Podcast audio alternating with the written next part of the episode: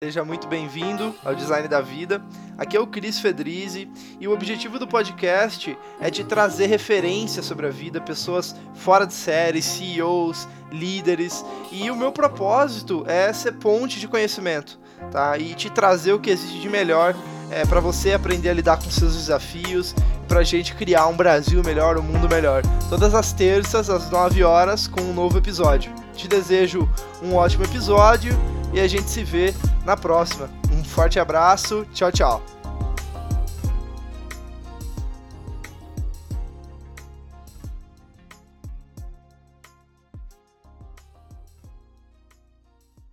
Fala pessoal, Cris Fedriz aqui do Design da Vida. Hoje eu convidei um, uma pessoa diferente de todos que eu já convidei até agora, cara. Diferente de todos que eu já convidei até agora. Por quê?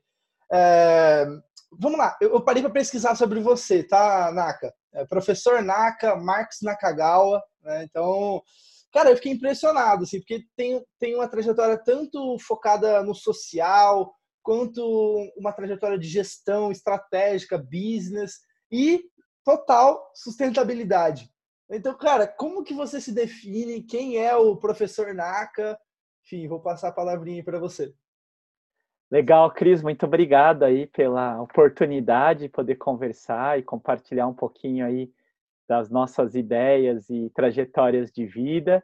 E o Prof. Naka, o professor Naka, o Marcos Nakagawa, é um sonhador, na verdade, que adora as pessoas, adora o planeta e está ao longo dessa minha trajetória aí tentando articular as questões econômicas, sociais e ambientais, porque acho que é só por aí que a gente vai conseguir talvez mudar um pouco esse nosso mundo. Né? Tem muita gente que acredita muito na questão ambiental, tem gente que muito acredita na questão social, mas sem a parte econômica realmente vai ficar muito difícil essa mudança. Legal.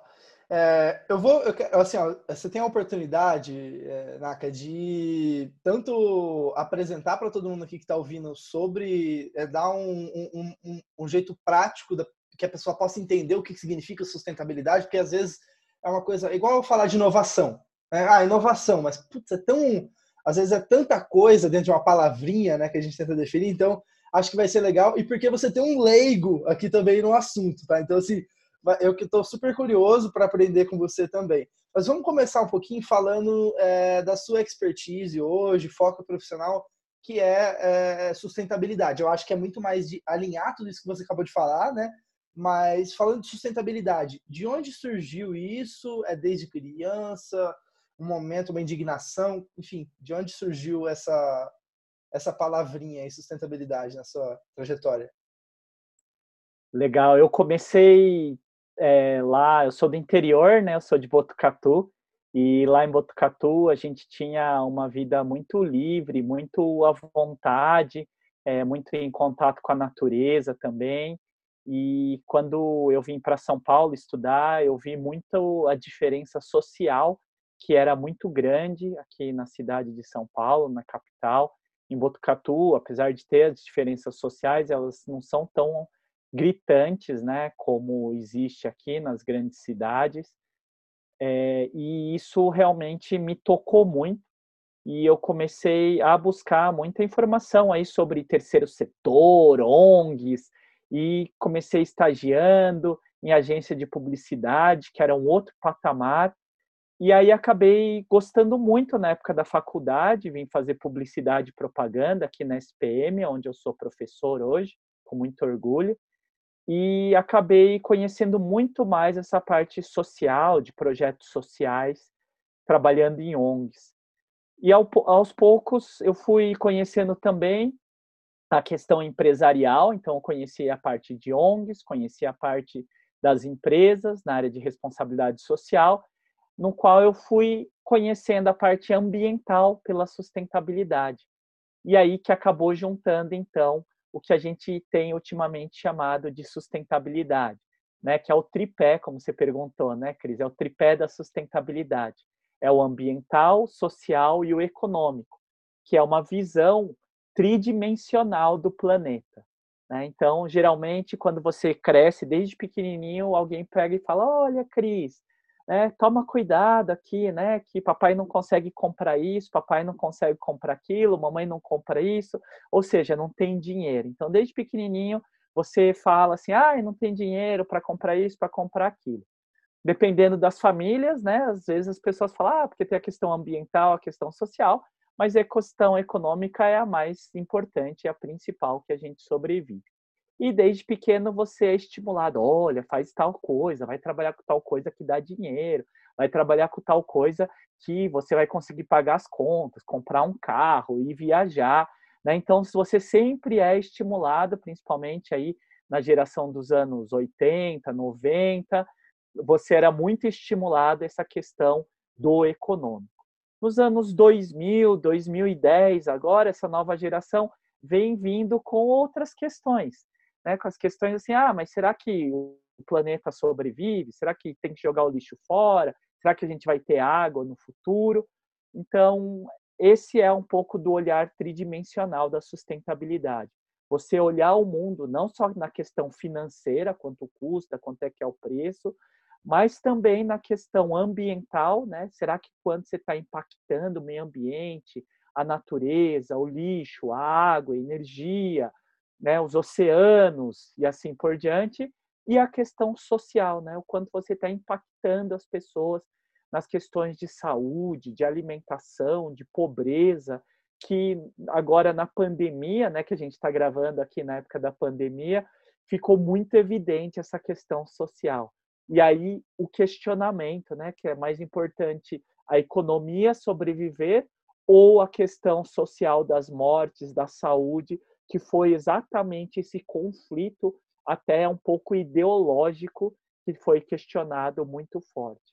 E aí tem muita gente ainda falando das questões ambientais, que é essa época aqui que a gente está gravando esse podcast, a gente está se falando muito do desmatamento, da Amazônia e assim por diante.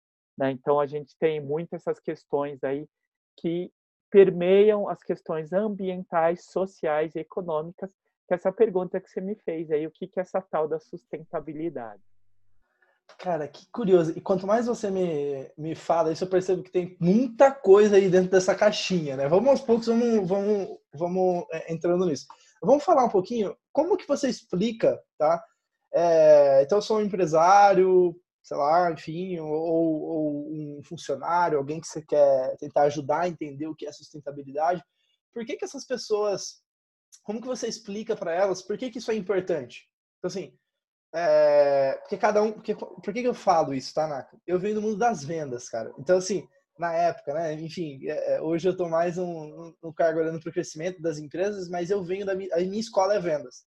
E em vendas é muito interessante porque você tem que saber dialogar exatamente com essa troca de interesses, né? essa troca do que me interessa do que interessa ao outro. Como que você vende esse projeto de sustentabilidade? Quem, sabe, onde que isso é afeta? É, é o bolso? É, o, é a pessoa que tem o desejo de, de contribuir? Sabe? Como você explica isso? Por que, que isso é importante? Sabe? Como você explica isso? Eu acho que o patamar mais difícil ao longo da minha carreira foi tentar explicar sustentabilidade para as pessoas de vendas. Né? Eu trabalhei em grandes empresas, empresas é, da maior empresa de alimentos do país, trabalhei numa grande empresa de eletrônicos, né, multinacional, holandesa, e a parte mais difícil era falar o porquê a sustentabilidade era importante para essa galera que tem, obviamente, seu foco principal em vender, né, em fazer a troca comercial aí entre um bem, um produto, um serviço e a parte financeira. E muitas vezes, dentro das grandes empresas, são chamados o motor da empresa, né? Porque se não entrega, a empresa não anda.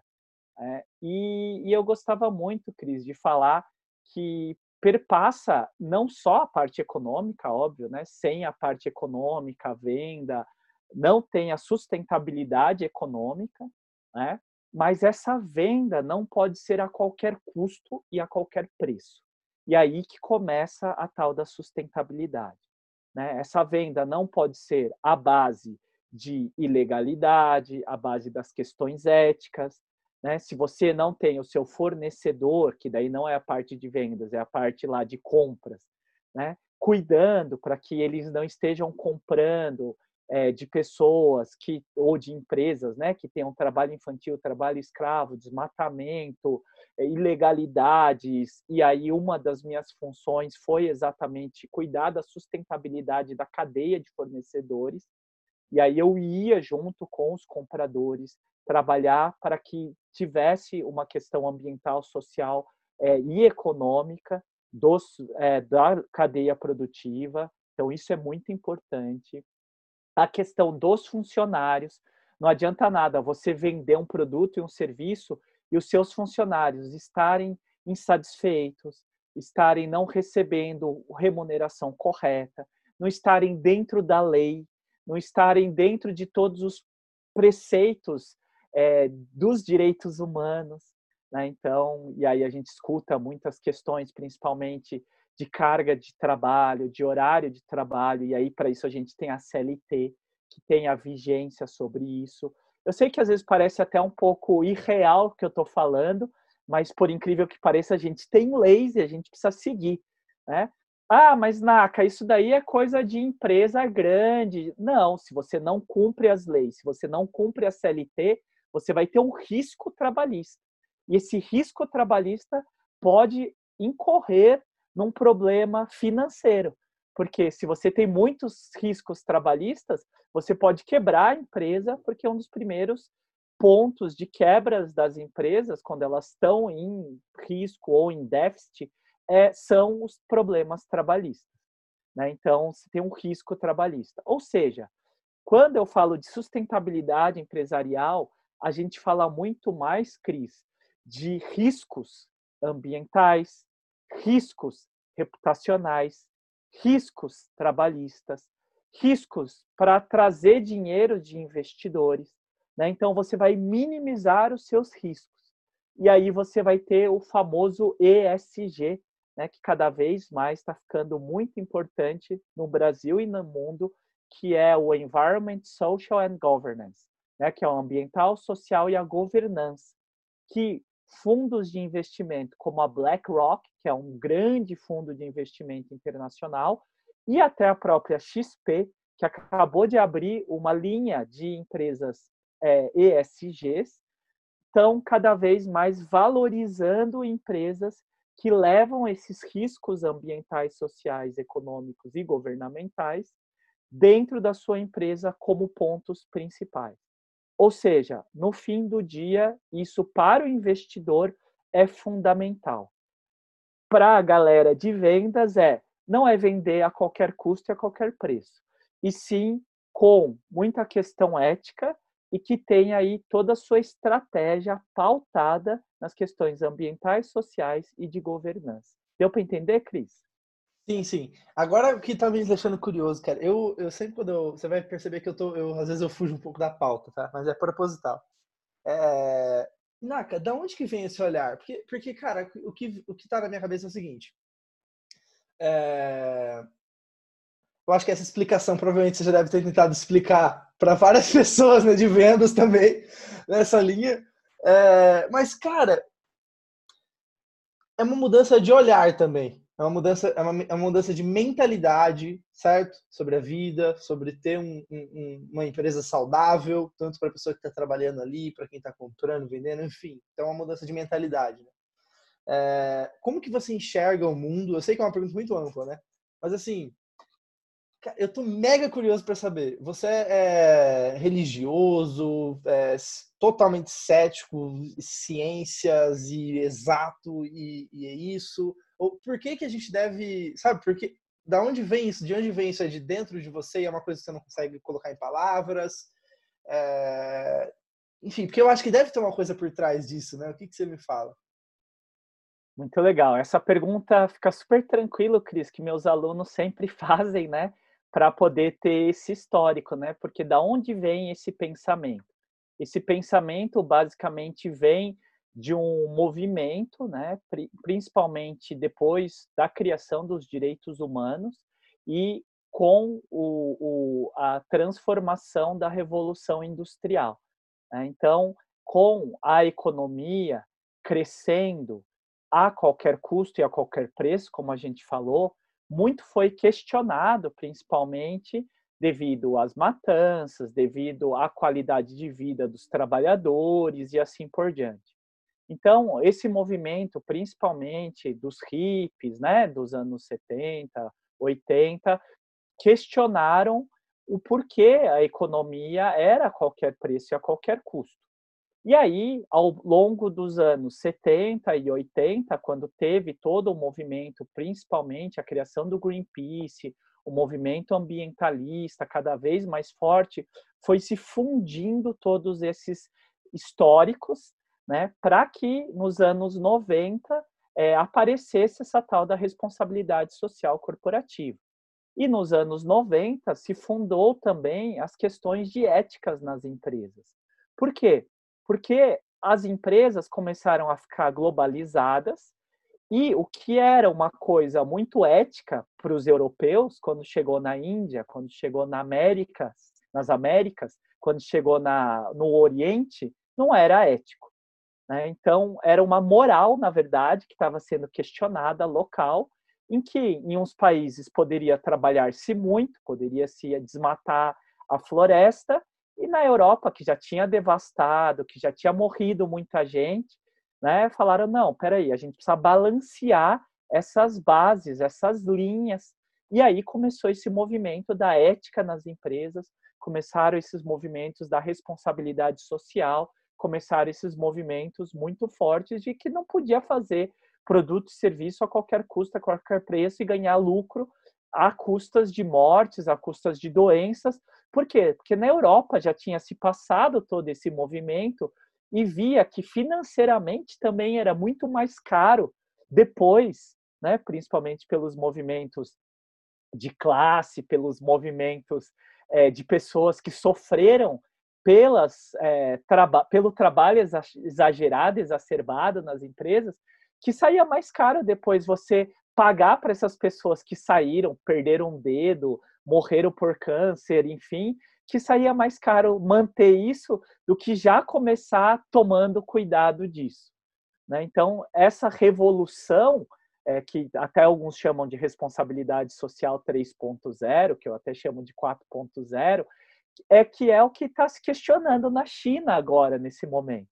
Né? Então, o movimento que já está na Europa muito adiantado, né, de quatro horas da tarde largar a caneta e ir para casa, porque lá na China e no Brasil a gente está trabalhando que nem uns doidos, né, vai chegar um movimento que no Brasil vai ficar mais caro você pagar os movimentos trabalhistas, né, que na China não tem, devido a, a, a todo o movimento governamental local, e aí vai ficar mais caro você pagar a indenização trabalhista. Né? Então, esse é o fator histórico, né? que você pode ir percebendo que é uma evolução, se é uma revolução, que alguns dizem, né, da diferença entre a Europa, que já aconteceu isso lá nos anos 60, 70, 80, e que no Brasil a gente ainda está nessa revolução e que na China ainda está começando, e lá no, nos países é, do Oriente, né, Malásia, Indonésia, que se ainda usa o trabalho quase análogo a escravo, mas que para eles tudo bem, porque ainda está começando, né, que ainda precisa trabalhar, obviamente, dentro das questões dos direitos humanos. Na questão religiosa, eu, para mim, eu sou eu sou criado na religião católica, apostólica romana, mas eu fui ampliando exatamente a minha percepção e os meus conhecimentos. Então, eu leio muitas outras religiões, né? Leio muito Kardec, leio muito é, o budismo, li também o budismo, li também um pouco do protestante, né? Então, é, você conhece e vê que dentro dessas histórias todas são muito parecidas. É, só mudam o, os, os protagonistas das histórias. E que, no fundo, o conhecimento é, para a fala de cada um deles é muito parecido. Né? Só muda o fim, que você vai para o nosso céu, para o nosso lar, você volta numa numa, num animal, volta numa pedra, numa planta, você volta como um espírito, você vai para o céu, você vai. Enfim, só isso que muda. Porém, é, essa coisa do desenvolvimento pessoal é muito parecido em todos. Né? E aí que talvez isso tenha a ver também com esse desenvolvimento das nações, das pessoas, né? em que no fim do dia o que vai valer é que você tem que realmente desenvolver você pessoalmente, né? seja o seu conhecimento, a sua alma, ou seu país, a sua cidade e assim por diante. E isso eu acho que tem muito a ver com essa, essas várias filosofias. No final do dia tem tudo a ver com o desenvolvimentalismo, né? que é uma, uma, uma linha aí de pensamento muito forte dentro de todas essas religiões e dentro até do desenvolvimento sustentável. Então, é, qual é o nosso papel é, olhando para então olhando para essa para esse caminho, né? É, isso é algo que naturalmente é, é geracional, ou seja, é, você falou de algumas gerações, né? E, e claro, e a minha geração, eu nasci em 1997, tá, Naka? Então eu tenho eu tenho 23 anos. Né? E, de fato, cara, assim, é, também tem essa questão né, de geração, de outros olhares, de outros questionamentos. Mas qual é o nosso papel, então, nessas transformações, na sua visão? Legal, a gente tem 20 anos de diferença, então, de a gente é exatamente geracionalmente é, diferente nessas gerações, mas a gente tem muito em comum dessas gerações, que é a busca talvez de um propósito. Né? Então, a geração da, dos meus avós, dos meus pais, né, era muito uma geração, principalmente quando chegaram no Brasil, meus avós, de construção. Né? E eles tinham um paradigma muito forte, que era o paradigma da igreja e o paradigma da é, que depois veio, né, da Guerra Fria entre esquerda e direita. E aí era muito claro, dentro dessas gerações do meu pai, do meu avô, óbvio que toda generalização é burra, né? mas é mais fácil didaticamente para a gente poder é, trazer um raciocínio, é, que era a tal da manutenção, a conquista, né? de, de manter uma estabilidade, de manter um padrão de vida e assim por diante. Né? Então, eles não puderam muito escolher, eles tiveram que sobreviver. Né? Então, a sobrevivência deles, que é exatamente dos seus avós, dos seus bisavós, né? Que vieram para o Brasil, e aí falando de Brasil, tiveram que sobreviver, ralar na roça, ralar nas indústrias, para poder comer o dia, no dia a dia. Então, esse foi o trabalho deles. As minhas gerações e as gerações de 10 anos minhas depois já puderam escolher. Né? Então, eles puderam escolher o que estudar, puderam escolher, principalmente de uma classe média, classe média alta. Obviamente, se você vai de uma classe baixa, né, essas ainda estão tendo que escolher agora, e podendo estudar, podendo trabalhar, e tentando alguns deles sobreviverem. Né? Então, a gente, obviamente, tem as classes e as gerações que a gente precisa trabalhar nessas questões conceituais e didáticas aqui para ficar mais claro no podcast. É, e com isso, essas gerações é, puderam escolher o que fazer e puderam trabalhar. As gerações de vocês, né, dos 20 agora, que estão dos 20, 10 anos, que estão fazendo 20 e poucos e 10 anos, que são os que eu lido não só em casa com os meus filhos, mas com os meus alunos, está exatamente tendo o um mundo pela frente, né? tendo todo o conhecimento, tecnologia na palma da mão. Isso é um pouco angustiante, porque aí você fica buscando, e aí, com tudo isso em mãos, eu vou fazer o quê? Para quê? Para que que eu existo? Né? E, e, eu acho que é um pouco essa angústia dessa geração que eu convivo com os meus alunos, que eu convivo com os meus filhos, né? que tem tudo, tem todo o conhecimento, conhecimento não, informação, né? Conhecimento é quando você coloca dentro das caixinhas tem todas as informações do mundo, porém, para quê? Né?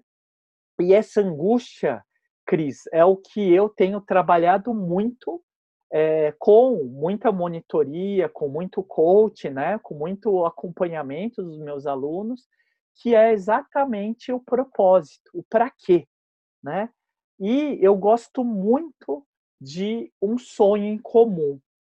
O sonho em comum que foi criado em 2015 na ONU, na Organizações das Nações Unidas, que são os ODS, os Objetivos do Desenvolvimento Sustentável. Imagina 193 países no mundo num encontro e aí eles chegaram e falaram: gente, gente, olha, a gente tem 17 propósitos, a gente tem 17 objetivos, a gente tem 17 objetivos, desafios do mundo para melhorar. Então, se você está perdido no mundo, não sabe o que fazer, né, vai atrás dos objetivos do desenvolvimento sustentável.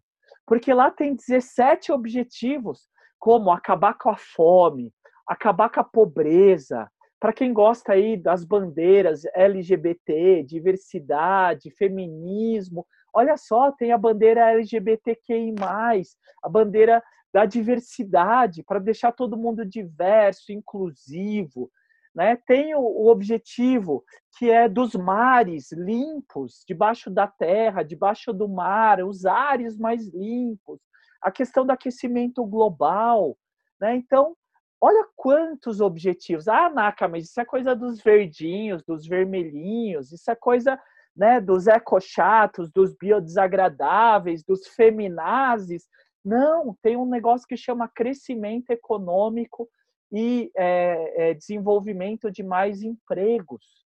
Né? Então, também tem aí, para quem é liberal, economicista, né, que tem um pensamento, dá para trazer isso também.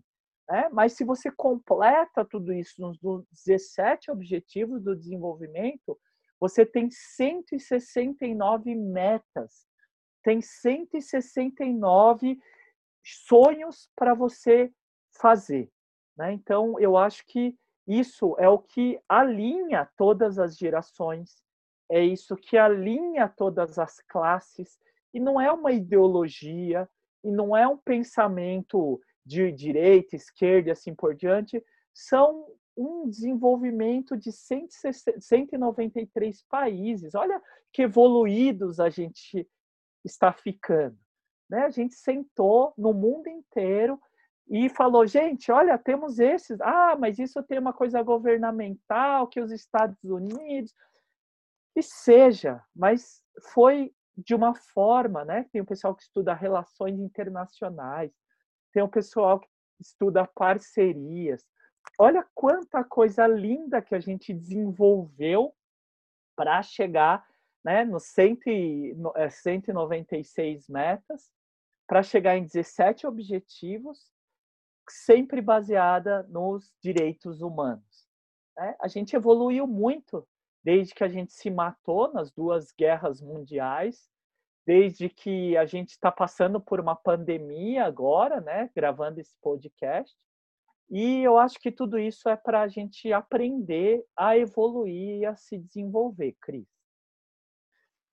Show. E uma coisa que me incomoda, né, que eu quero trazer aqui, que eu acho que é, que é bem interessante me incomoda e eu acho que a partir desse incômodo é, eu crio então um podcast para trazer esses espaços, essas conversas, né? Eu imagino que na sua carreira, na sua trajetória aqui, eu consigo ver que algumas incomodações e, aí você foi talvez ali é, focando em coisas que fariam mais sentido, né? Para você, para enfim, para o seu desenvolvimento, para o desenvolvimento do que você quer deixar no mundo, né?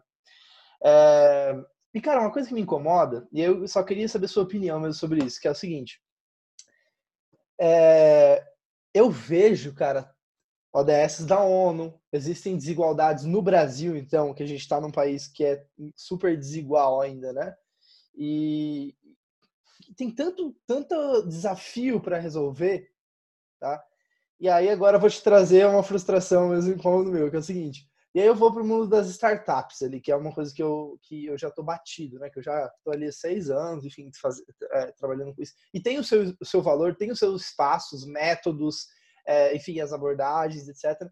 Só que, cara, às vezes são problemas grandes que a gente tem para resolver, desigualdades e coisas que, cara, que me incomoda tanto e que às vezes a pessoa fala, ah, não, eu vou, é, é, e aí é, é uma, só uma frustração, talvez aí depois você me dá a sua opinião.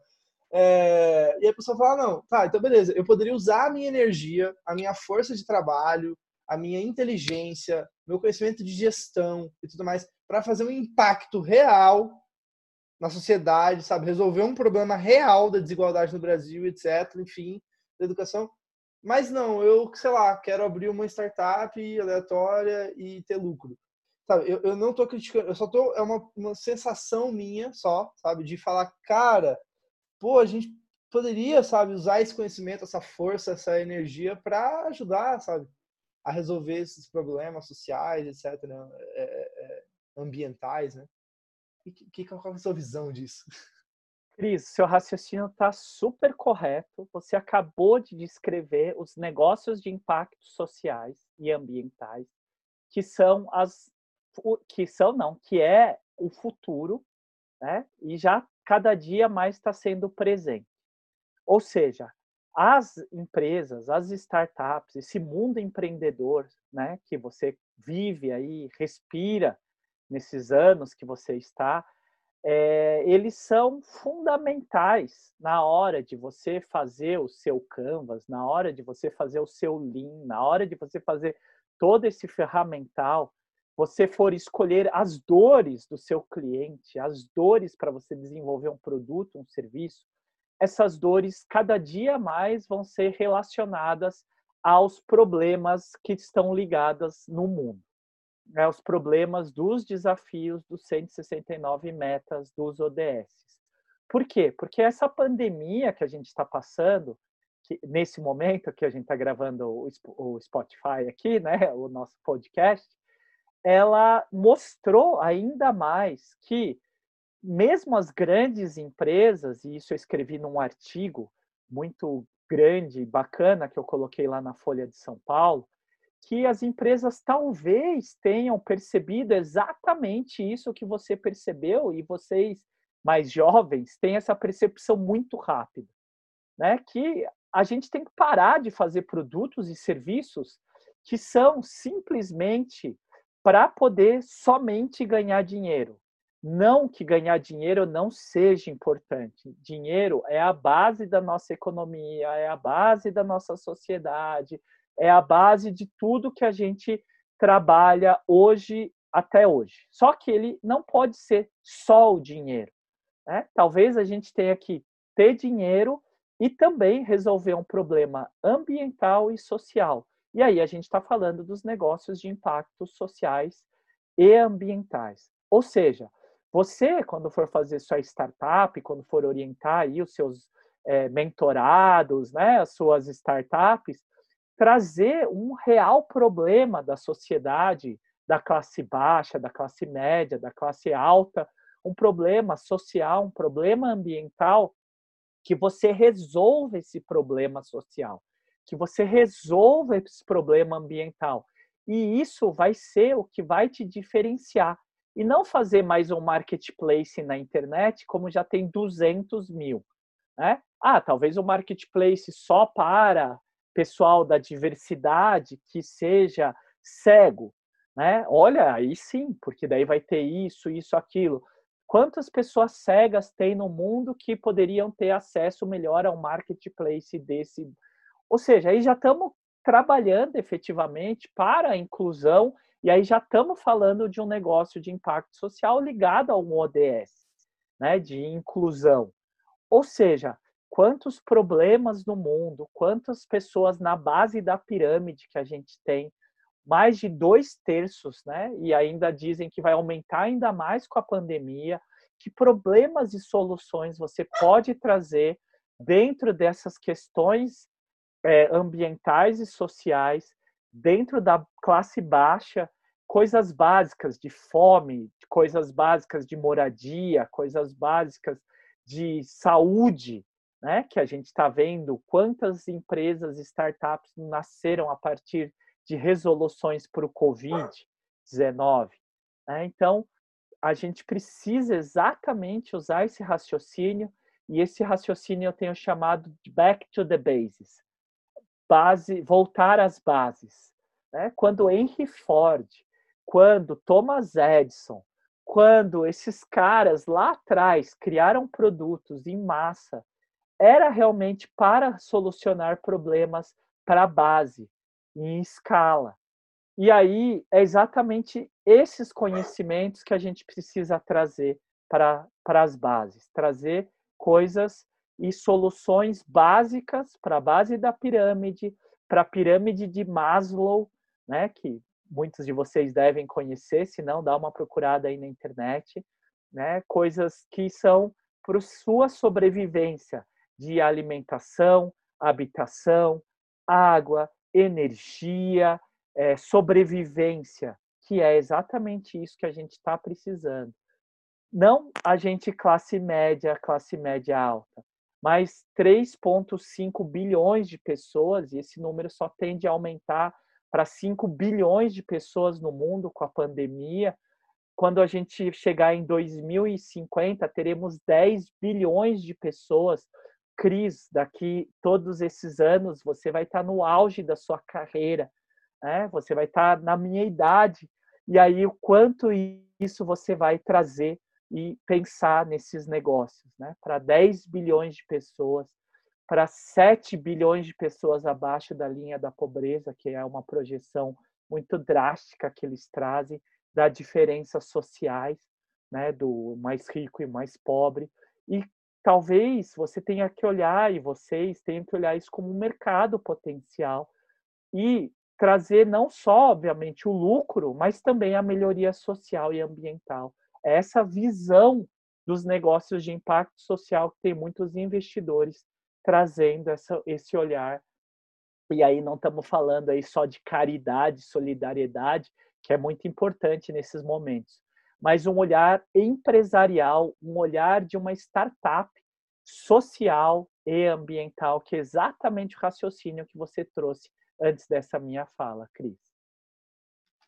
Show de bola. Muito bom, muito bom, muito bom mesmo, porque, enfim, traz uma, uma confirmação também do, do que eu estou pesquisando, estudando também, e vai diretamente com isso que você está falando. Quem quiser pesquisar depois, eu vou compartilhar com o pessoal. É, um, um banco para pessoas pobres em Bangladesh. Cara, é interessantíssimo. É, o banco é voltado só para mulheres, é, todo o lucro é revertido para a própria organização, então não tem lucro, né? não, não, não gera lucro para os investidores, é propriamente social, só que é um modelo muito diferente. Então é bem curioso, então quem está ouvindo aí, depois pesquisar um pouquinho mais sobre negócios sociais, etc. Né? É um tema que eu sou apaixonado, cara. É isso aí, esse daí é Muhammad Yunus, o banco isso. é o Grameen Bank, né? Esse, ele foi o ganhador do Prêmio Nobel da Paz e ele é uma referência em negócios sociais. E esse é um dos temas aí que eu dou aula na SPM, na graduação. Também tem um curso de férias, geralmente em janeiro, de introdução ao empreendedorismo socioambiental. Então, é exatamente essa temática, Cris, que é o futuro, que inclusive no último evento que teve aqui do ICE sobre é, negócios de impacto socioambiental, um dos maiores investidores que criou um fundo é, e foi um dos primeiros investidores na bolha da internet. Ele fala exatamente que a próxima bolha vai ser a bolha do investimento socioambiental, né, trazendo os negócios de impacto social como se fosse a internet dos anos 90, dos anos 2000. Interessante, cara, maravilhoso. A gente está faltando 20 minutos para acabar, vamos tentar é, dar uma acelerada aqui. Eu quero falar de educação com você. Cara, educação, eu sou apaixonado. É, eu já fui professor de inglês, por curiosidade, durante um ano, assinado na carteira. Tudo. Eu adorava dar aula, assim, cara, eu sou apaixonado por educação. Eu tomei algumas vias aí meio diferentes, então eu é, larguei a faculdade, tá? larguei a faculdade para empreender, fazer outras coisas, mas nunca deixei de estudar estudar é algo que eu faço diariamente durante todo o período, leio muito desde, desde novo, então eu estou sempre buscando conhecimento, etc. Só que eu quero saber a sua visão, como professor de ESPM, eu sempre pergunto isso para todo mundo, tá? Sempre tem uma, uma parte de falando sobre educação. Eu quero saber é, a sua visão da universidade, é, de como você aprende e, e, cara, comentar um pouquinho sobre a diferença do que, do que você falou, uma coisa que é bem interessante. A diferença entre informação, que hoje em dia a gente tem muito, né? E conhecimento, é, que é aplicado, talvez, enfim. Aí, aí eu vou deixar você, você falar um pouquinho. Legal, Cris. Eu percorri minha vida inteira. Meu pai é professor universitário emérito é, aposentado da Unesp de Botucatu em agronomia, é um dos maiores especialistas em sementes do Brasil. E minha mãe é pedagoga formada pela PUC aqui de São Paulo, deu aula também em várias escolas estaduais e assim por diante. E eu sempre neguei é, que eu não, imagina, nunca vou ser professor, vou trabalhar na empresa, vou ser empreendedor, vou trabalhar em ONG e cá estou, né, sendo entrevistado como professor mais uma vez, né, e já faz é, oito, é, nove anos que eu agora dedico à carreira universitária e daqui a pouco vai ser meu emprego mais longo que eu já tive é, até então. E para mim, Cris, a educação, além de estar na veia, no sangue, né, como eu contei, eu acho que é por meio da educação que a gente consegue todo esse desenvolvimento e tudo isso que a gente falou até agora. Né? A gente só vai evoluir, só vai melhorar, porque a educação, para quem gosta e vai atrás, realmente a educação é o ponto transformador na vida das pessoas. E a educação como um todo, não estamos falando só da educação formal, que é a pergunta que você fez, né? Educação formal, da escola, sim, é importante, é, mas que agora também, via internet, via todas as outras questões que a gente tem aí, a gente consegue se educar, inclusive nesse podcast, para quem está escutando aí. Isso é uma função educativa, a gente aprende muito, eu tenho aprendido muito com os podcasts também que eu escuto, não só tecnicamente, mas também para o seu desenvolvimento pessoal, para a sua vida, e o Cris tem feito aí um lindo trabalho trazendo muitas histórias de vida para você se inspirar aí e poder usar bons exemplos, né? Porque acho que é o que a gente está precisando um pouco nesse mundo.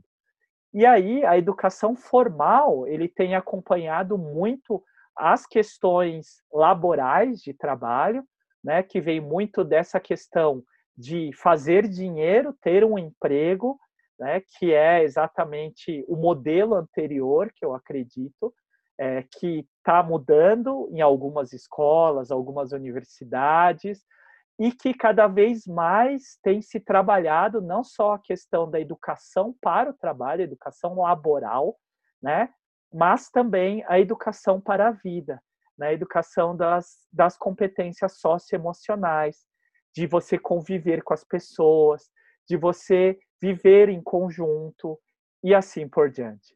Né? Então, cada dia mais a gente vem trabalhando na SPM, nas escolas dos meus filhos também tem muito esse trabalho, é, de você aprender as competências também socioemocionais, a educação para a vida, né? Porque não adianta nada você ser um engenheiro e você não conseguir é, se relacionar com as pessoas, não ter uma vida emocional, psicológica, cultural, é, sociológica, religiosa, como você perguntou, muito porque cada dia mais a gente entende que o ser humano é muito mais do que ter dinheiro e trabalho.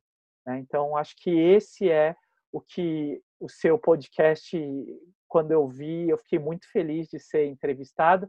E não é jogando confete, não, mas é real mesmo, é o que falta a gente poder complementar com isso. E a educação é exatamente esse olhar. E quando a gente fala desse olhar, não só o olhar informativo, né, mas o olhar de ter o conhecimento, trazer esse conhecimento para a sua vida aplicar esse conhecimento e, quem sabe, multiplicar esse conhecimento.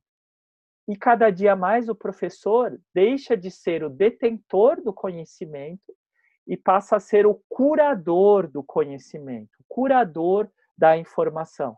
Então, enquanto eu estava esperando para começar esse podcast, tinha um ex-aluno perguntando sobre ESG, perguntando sobre investimento verde, e aí eu só estava falando, olha, veja esse site, dê uma olhada nesse, esse é uma boa referência, pesquise sobre isso e sobre esse tema.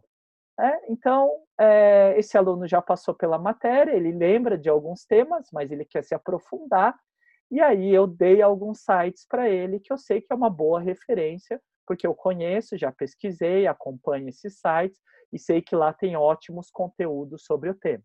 Ou seja, acabei de fazer uma curadoria sobre esse tema específico, né? Uma vez que eu conheço várias temáticas e algumas temáticas eu não vou profundamente, e aí, se ele quiser mais a fundo, eu vou indicar um professor, um colega, um amigo meu que trabalha na área, e aí você é o detentor do conhecimento, você passa de, deixa de ser o conhecedor, né, o, a Barça, né, o, a enciclopédia sobre o tema, e você é o curador do conhecimento, né, da informação, e aí você transforma informação em conhecimento.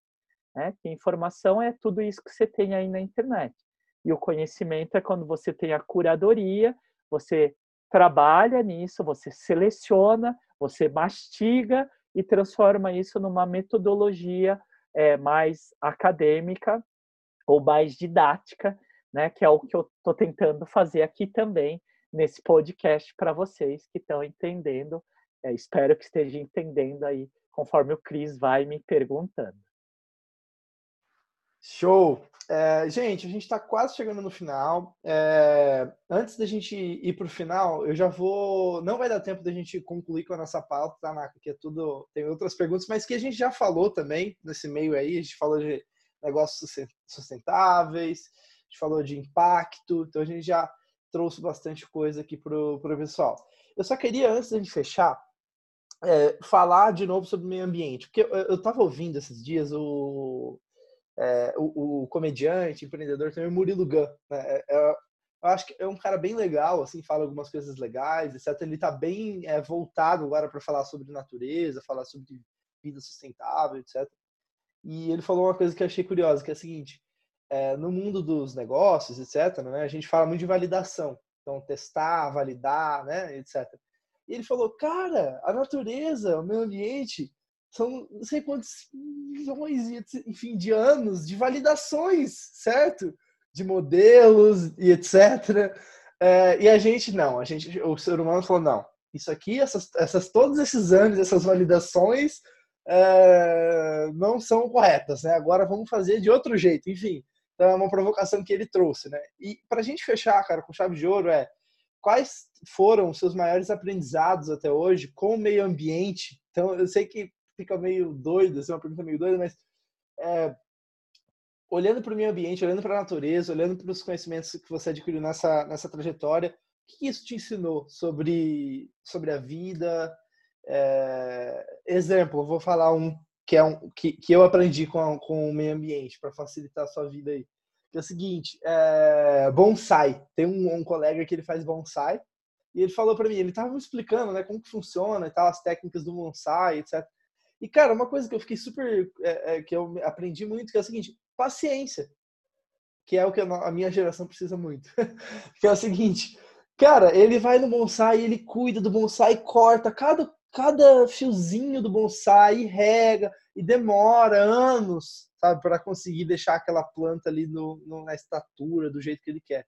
Então foi uma coisa que eu aprendi né, com a natureza, com o meio ambiente. Você tem alguma coisa aí para compartilhar? Exatamente, Cris. O... Exatamente, Cris. A gente tem um conceito que chama biomimética, né, que foi uma especialista é, lá dos Estados Unidos, que começou com esse movimento. Ela usa a natureza como foco de inovação.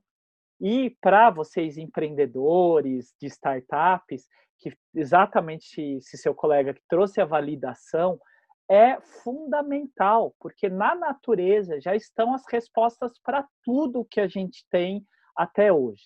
O que, a, o que aconteceu é o que o nosso ego ficou maior do que o nosso eco né? Que tem até aquela figurinha famosa que coloca o hominho lá em cima e o eco é tá em tudo, né? E a gente está dentro de um ecossistema. E eu acho que esse é o nosso maior aprendizado da biomimética para mim, que é a questão do ecossistema, né? Que tudo é muito sistêmico e orgânico dentro desse sistema. A pandemia, para mim, é o melhor exemplo. E eu já tinha lido sobre pandemias, já tinha lido sobre muito dessas questões. Até um aluno, que foi meu aluno uns 4, 5 anos atrás, falou: Nossa, Naka, aconteceu né, aquilo que você falou em aula. Eu lembro que você falou um dia em aula. Eu falei: Nossa, que é isso, né? Estava prevendo? Daí falou: Não, não estava prevendo nada. Isso daí, se você entende o planeta, as pessoas como um ecossistema, e que a gente está interferindo nesse ecossistema, e que tudo é muito sistêmico, você vai perceber que se você mexer numa coisinha aqui, vai gerar outro problema ali. Né? E que se a gente não respeitar, não entender, não for a fundo nessas questões, isso vai acontecer sistemicamente. Né? E não adianta, ajuda, ah, não, e não adianta a gente tentar interferir. Né? A gente tem que tentar melhorar, a gente tem que tentar entender e, a partir disso, desenvolver melhorias e se precaver contra essas questões. Né? Então, para mim, aquela aula que você tem de biologia, né, da cadeia, do ecossistema que a gente está dentro, né, é, da aula que a gente é um serzinho dentro de um todo e que você precisa entender as interrelações e a interdependência de tudo isso, para mim é o fundamental. E se você joga isso no mundo dos negócios e você vai analisar seus stakeholders, você vai entender a sua cadeia de valor, você vai entender o seu público receptor, você vai validar o seu negócio, vai fazer um valuation para entender o que o outro está entendendo nada mais é do que analisar o seu ecossistema. Né? Então, é exatamente isso, Cris, é entender o que a natureza tem e entender isso como uma forma de inovação social e ambiental. Show de bola. Adorei, Tanaka. Obrigado pelo seu tempo. É, quem está ouvindo aí provavelmente também deve estar tá se sentindo igual eu.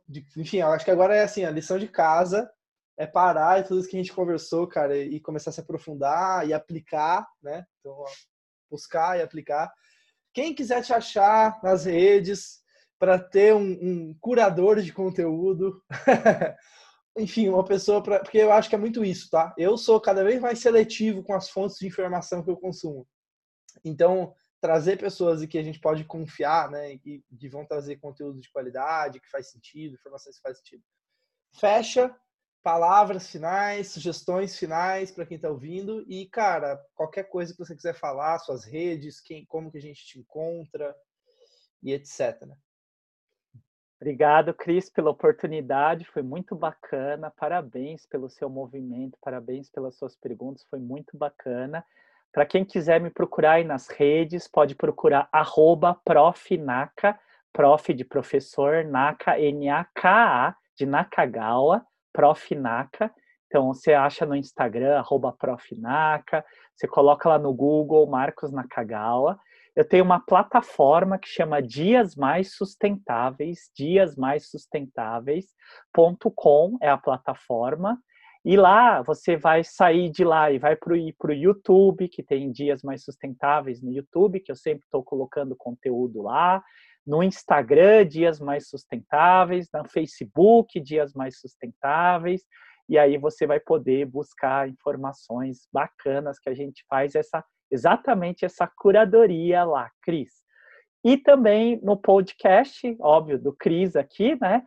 e do Pod Sedes, pode colocar Sedes ESPM, C-E-D-S ESPM. A gente também faz entrevistas aí mais ligado a empreendedores sociais, ambientais. E aí você que está ouvindo o podcast aí pode colocar Pod Sedes ESPM, vai aparecer algumas entrevistas que eu e minhas alunas lá da SPM fazemos também lindamente igual o Cris está fazendo aqui, tá bom? Obrigado, gente. Muito obrigado, Cris, pela oportunidade e até a próxima. Valeu, Naka. Muito obrigado. Valeu, gente. Até mais. Tchau, tchau.